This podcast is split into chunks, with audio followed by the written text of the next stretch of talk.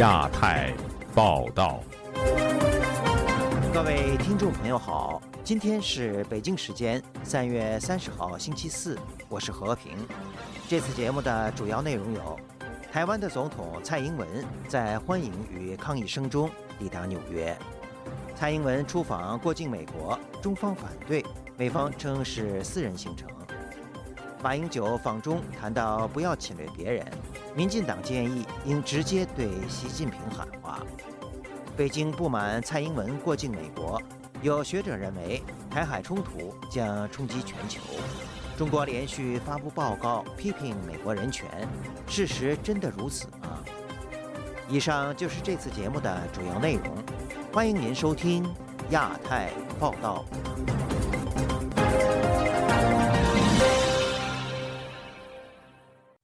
湾的总统蔡英文，当地时间三月二十九号启程出访中美洲友邦危地马拉和伯利兹，并在去程当中过境美国纽约。美国东部时间三月二十九号下午，蔡英文将会抵达曼哈顿的酒店下榻。那么，现场的具体情况如何？这次过境，蔡英文将有哪些活动？本台就此连线在纽约报道蔡英文过境的记者凯迪，介绍现场的情况。凯迪你好，首先啊，请给我们介绍一下你现在的具体位置和纽约当地的现场情况好吗？好的，和平，我现在是在纽约曼哈顿中城这个乐天纽约皇宫酒店，也就是这个总统蔡英文将要下榻的酒店外面。今天下午呢，蔡总统的这个专机已经抵达了纽约的肯尼迪机场，目前正在赶往下榻的这个酒店路上。乐天酒店外面呢，我们现在有看到欢迎蔡英文的有很多的民众，这个可能就是主要是大陆的侨团啊，还有一些这个我们叫做老侨啊，就是广东的那些侨团为主的。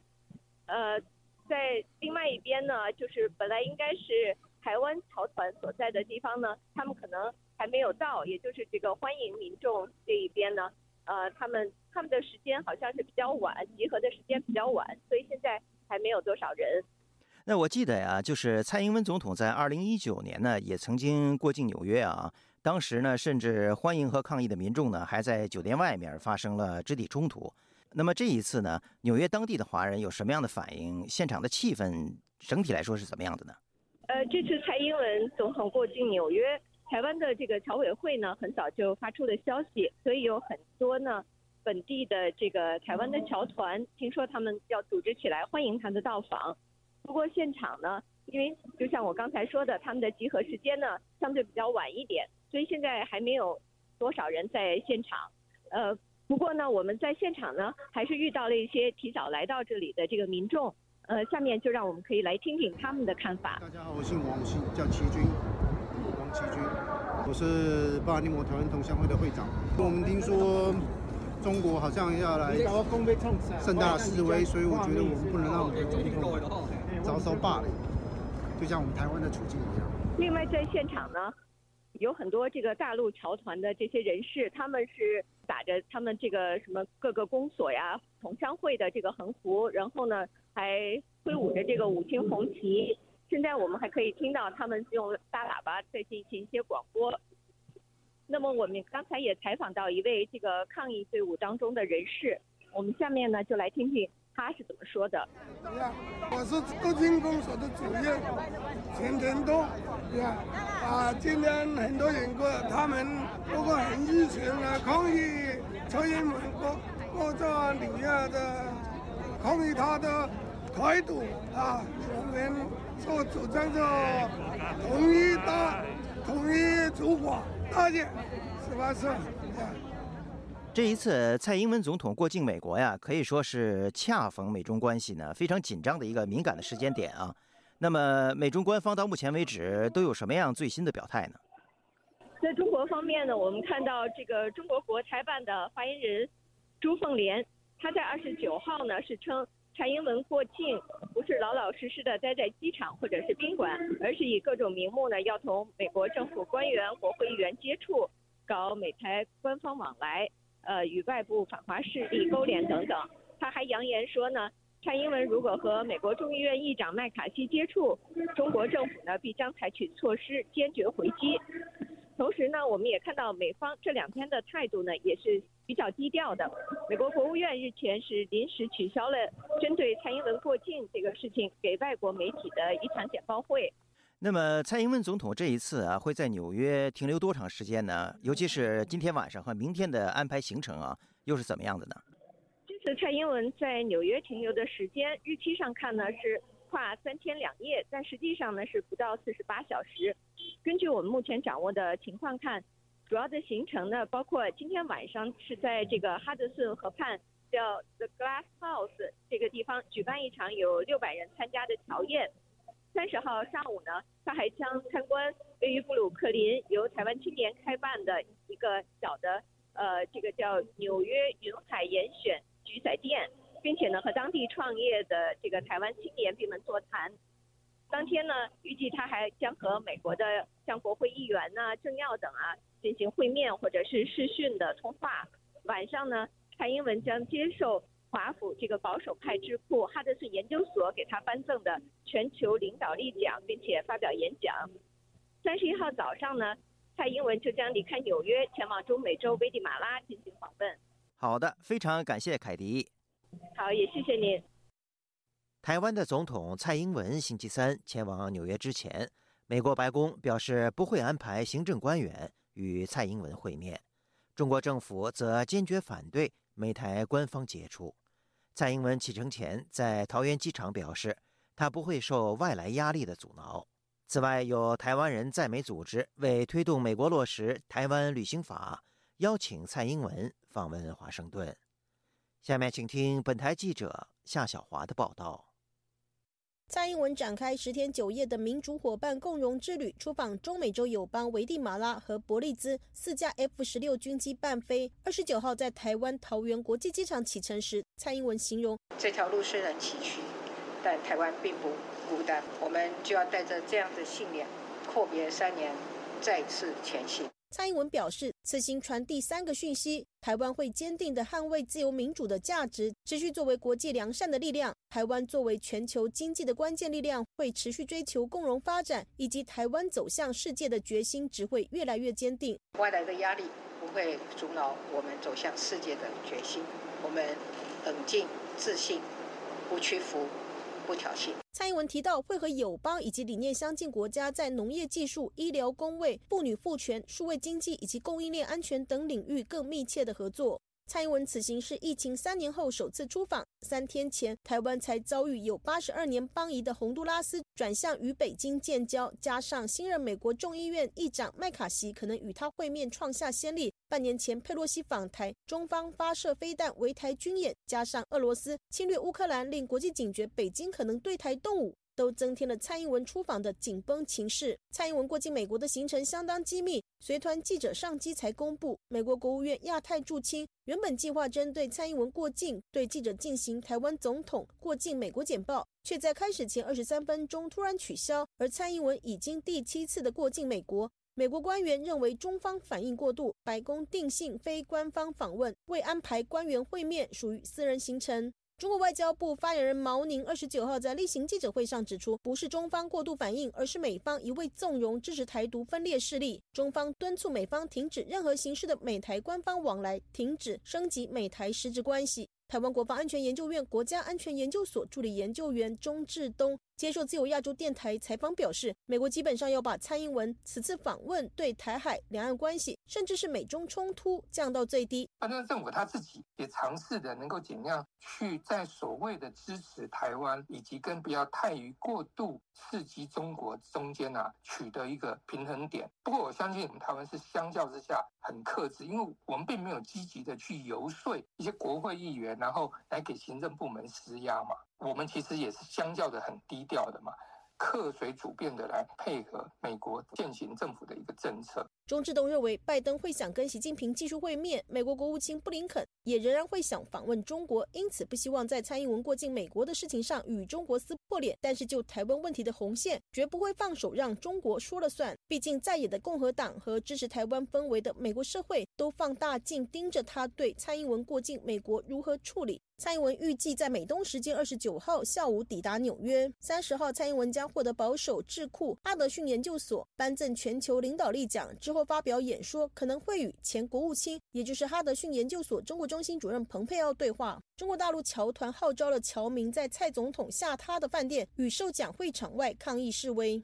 在美台湾人发起了多项的活动，全美台湾同乡会就发表声明，表达热烈的欢迎，同时向世人宣告台湾反对霸权威胁的决心。而台湾人公共事务协会发帕则在三月二十二号发起全美国四十六个分会共三千多名的会员到网站平台联署发请愿信给当地的参议员和众议员，呼吁美国众议院议长麦卡锡和参议院多数党领袖查克舒默邀请蔡英文到华盛顿访问。巴帕总会长简明子接受自由亚洲电台采访提到，美国国务院过去规定台湾的总统、副总统、行政院长、外交部长、国防部长不能到华盛顿访问。简明子说。台湾旅行法在美国二零一八年已经通过了，所以在法律上没有限制，有进步但没有落实。呃，我们看到更多的我的阁员、呃部长去访问台湾，也有看到最近那外交部长有到华府的郊区，他还没有进到华府。简明子还说，只要麦卡锡写邀请函，蔡总统就能够到美国国会演讲，不用到加州里根图书馆去会面。他表示，短短六天已经超过一千多封信寄出去了。自由亚洲电台在台湾机场采访了数名人士，虽然各有政治立场，但是对蔡英文出访都表态支持。李先生就说：“他是中华民国选出来的总统，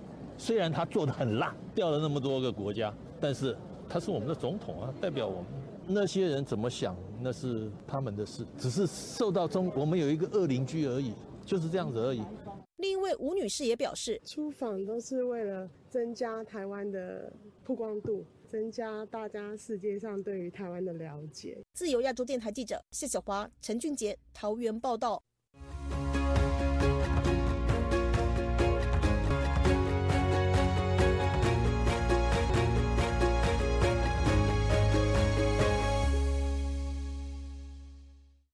台湾的前总统马英九星期三前往南京大屠杀纪念馆参访。马英九表示。要自强自立，保持仁爱之心，不要侵略别人。台湾的民进党就此表示，马英九在中国应该直接向中共领导人习近平喊话，尽快放弃武力攻台。下面请听本台记者黄春梅的报道。马英九周三上午参访侵华日军南京大屠杀遇难同胞纪念馆，在祭奠仪式向遇难者献花致祭。仪式结束后，马英九走向媒体接受访问时，情绪仍未平复。他略带哽咽地表示，他读了些关于南京大屠杀的历史书籍照片，但是从未像今天有这么大的冲击。这是人类历史上罕见的野兽般的行为。中国人成为最大的受害者，所以我刚才在留言簿上写着：历史绝对不可以遗忘。当被问及两岸要如何永保和平，避免陷入战争的恐惧，马英九在提中国这民族历史上有很多灾难，但从未像这一次与日本作战过程受到这么多的屈辱迫害，而且长时间无法完全康复过来。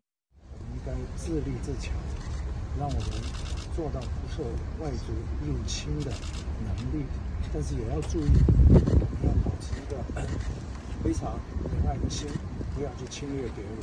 马英九关于两岸和平的相关说法，台湾的执政党民进党发言人张志豪回应称：“抵御侵略很好，两岸当然要避战，但备战才能避战。”他也提醒马英九，破坏两岸和平稳定现状的是中国。如果马英九人在中国，就应该向习近平直接喊话，要求共机不要一直侵扰台湾，尽快放弃武力攻台，不要老是文攻武吓，更不要成为区域的麻烦制造者。马英九的仁爱之心，不要侵略说法，是否能解读成对习近平的隐喻？中华亚太精英交流协会秘书长王志生认为，从马英九的史观，应只是从历史有感而发。虽然外界都期待马英九能向中国大陆与世界有更直接的回应，但目前并未有这样的迹象。马英九其实大可以开大门找大陆的直接的点名北京，哦，说在两岸的问题上面要和平的问题上面，北京应该要如何思考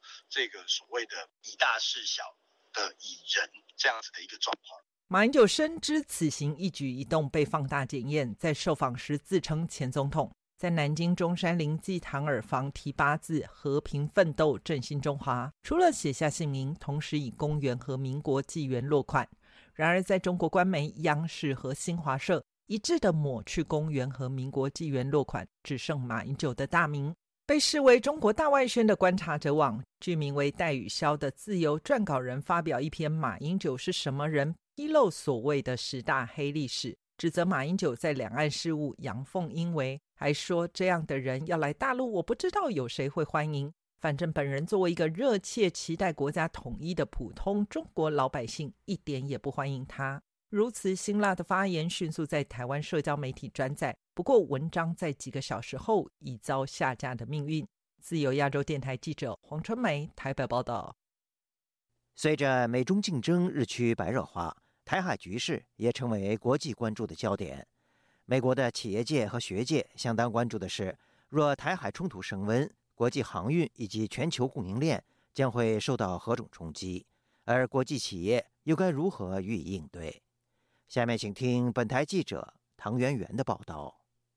本周三，台湾的总统蔡英文将出访位于中美洲的友邦。蔡英文此行将过境美国，外界普遍认为蔡英文会借此机会与美国众议院议长麦卡锡会晤。对此，中国国台办表达严正抗议，并指出我们对此坚决反对，必将采取措施坚决回击。美国学界以及商界也对台海局势升温表达高度关注。本周三，美国华盛顿智库战略与国际研究中心便就此举办了研讨。会与会学者共同探讨，若两岸冲突升级，这将如何冲击全球科技业以及国际贸易？新美国安全中心资深研究员基尔克雷斯在会上表示，世界上超过百分之九十的高阶芯片都依赖台湾的台积电生产，因此，若是台海爆发战争，芯片短缺将重创各国人民的生活。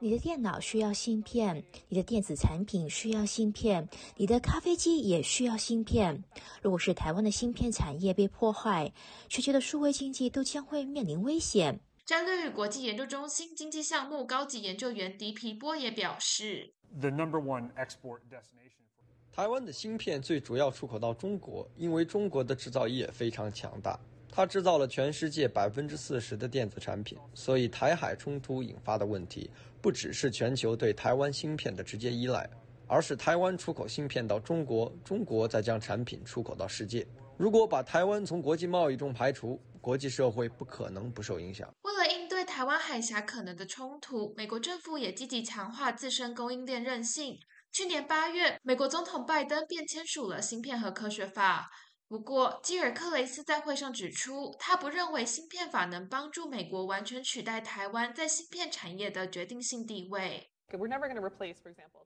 我们永远不可能取代台湾以及台积电的角色。芯片法只是为美国的供应链提供余裕。使得美国在长期战略规划当中有其他备取方案。与会学者也共同关注蔡英文过境美国的议题。欧亚集团中国企业事务项目主任阿什顿便在会上警告：相比麦卡锡访台，蔡英文在美国与麦卡锡见面已经是较不挑衅中国的举动。但我们要记得，在九零年代时，类似的举动激发了第三次台海危机。中国在昨天晚上已经警告台湾，中国当局将有所回应，所以我们可以预期，中国在近期应该会有新一波的军事演习，目的在展示自身武力，而全球供应链以及国际航运应该也会受到一定的影响。自由亚洲电台记者唐媛媛华盛顿报道。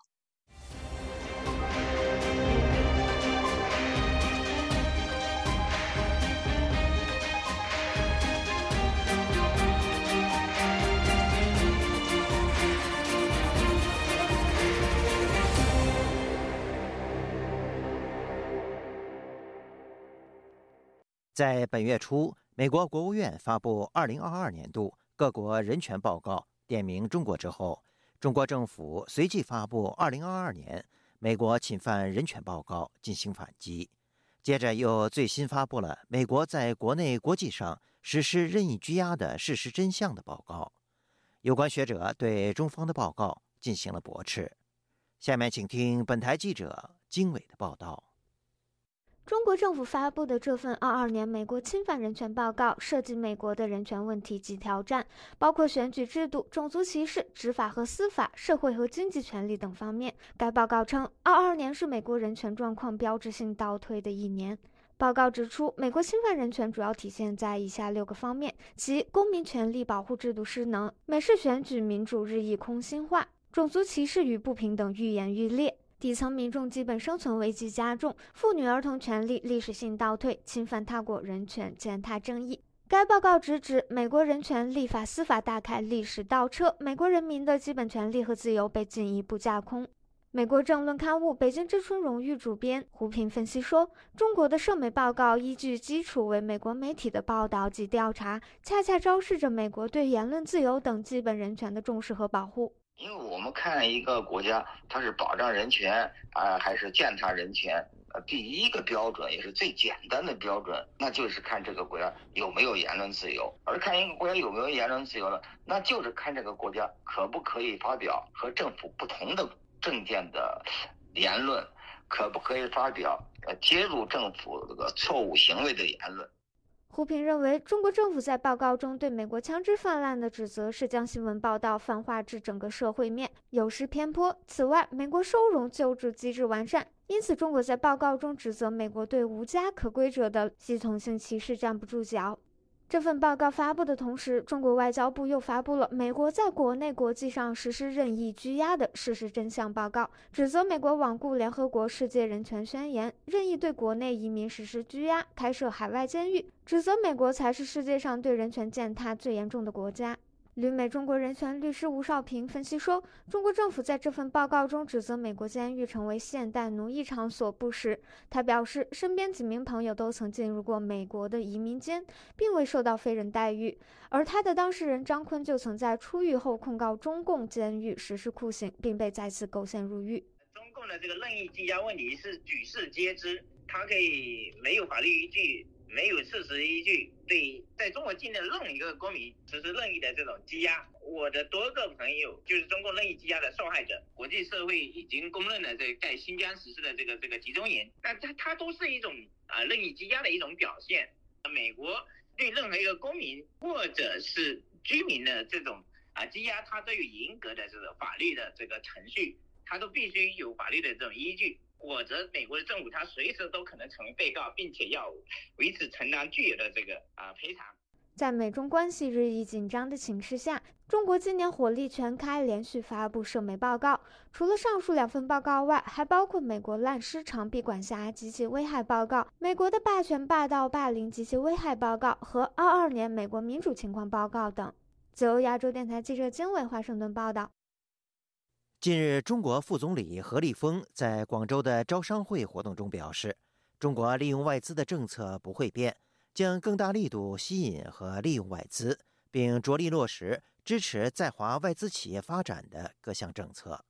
多位知情人士透露，国务院随后将推出一系列吸引外资的措施。下面请听本台记者古婷的报道。在大量外资撤离中国的背景下，中国政府开始向外资企业喊话，并首次推出了“投资中国年”活动。据新华社报道，“投资中国年”招商引资活动启动仪式二十八日在广州举行，副总理何立峰出席活动并讲话。何立峰强调，中国利用外资的政策不会变。将更大力度吸引和利用外资。他还说，各项支持政策正在有力、有序、有效实施，外资企业扩大对华投资恰逢其时。广东东莞一名台商周女士告诉本台，她在当地投资已经二十多年，但因为中国的政策多变，即使中国政府说的再好，但也不敢再追加资本，只可观望。她悲观地说：“这投资是以前投的，现在。”不敢随便再大投入，先看看再说。追加资本暂时不不敢追加了，预计未来三年肯定是不好的。据多位人士对本台披露，国务院总理李强正在积极策划和制定新的稳定外资企业政策。为在华外资，包括台资企业提供优惠。他说：“稳定外资就是稳定中国经济。”研究中国经济体制的学者陈先生对本台说：“近期一系列的提升经济手段，表明中国政府有点急功近利。他觉得他有这个本事啊，政府的公信力有多少？商人听政府的话还能听进去几句？如果跟美国的扣不紧，跟俄罗斯不脱钩，他现在要给给给人一种假象。”心有实作，又要改革开放了，又又要抓经济了，又又要管民生了。实际上，老百姓现在就是一个一颗冻透的烂白菜。另外，中国网信办出台包括严厉打击网上恶意损害企业和企业家形象声誉行为的政策。据人民网报道，中国国务院新闻办二十八日就二零二三年清朗系列专项行动有关情况举行发布会。网信办声乐说。今年将开展“清朗优化营商网络环境，保护企业合法权益”专项行动，聚焦网上破坏营商环境的典型问题、突出问题，开展集中专项治理。一是着力维护企业和企业家的网络合法权益；二是着力治理编造、传播虚假不实信息的网络乱象。对此，江苏宜兴时事评论人士张建平对本台说：“城镇失业形势严峻，尤其是民营企业和外资企业，它是全国百分之八十九十的就业率的保障。呃，如果一直去打压民营企业，导致这些外企没有安全感，造成的影响对于社会的稳定的影响确实太大了。如果你连三大五都都不释放的话，嗯，说这些是没有用的呀。”时事评论人士李先生说：“中国实施改革开放四十多年，官方的政策总是反反复复，变化无常，不是极左就是极右。”他说：“可能有些蓝字不的哪边有要打击民营企业的，早几年要喊国进民退，嗯，这个东西它是根据需要来的。现在需要是因为经济不行了啦，很多政府机关他自己都开不出工资了，难以为继了，对不对？那你现在一百八十度转弯，这个太多了嘛，就像疫情也是一样，一百八十度转弯嘛。”根据需求。自由亚洲电台记者古婷报道。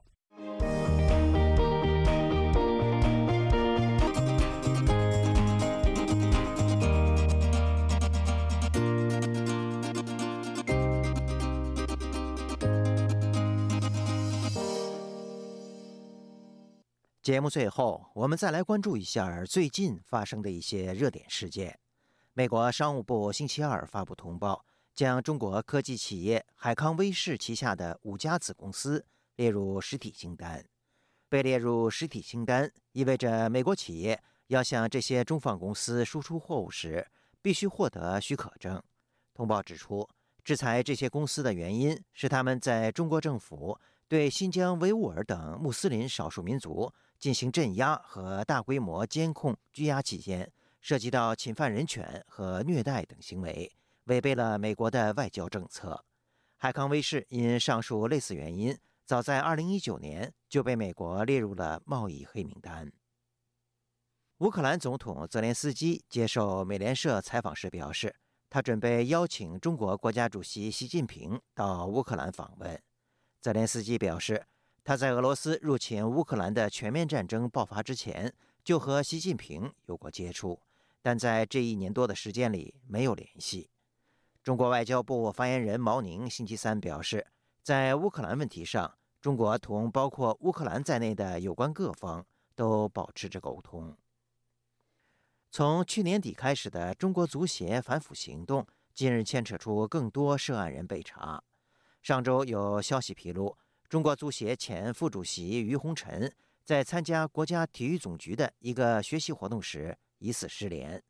本周三。湖北省纪检委发布消息证实，于洪臣涉嫌严重违纪违法，目前正接受中央纪委、国家监委驻国家体育总局纪检监察组和湖北省监委审查调查。听众朋友，亚太报道节目到这里就播送完了，感谢您的收听，我是和平，我们下次节目时间再见。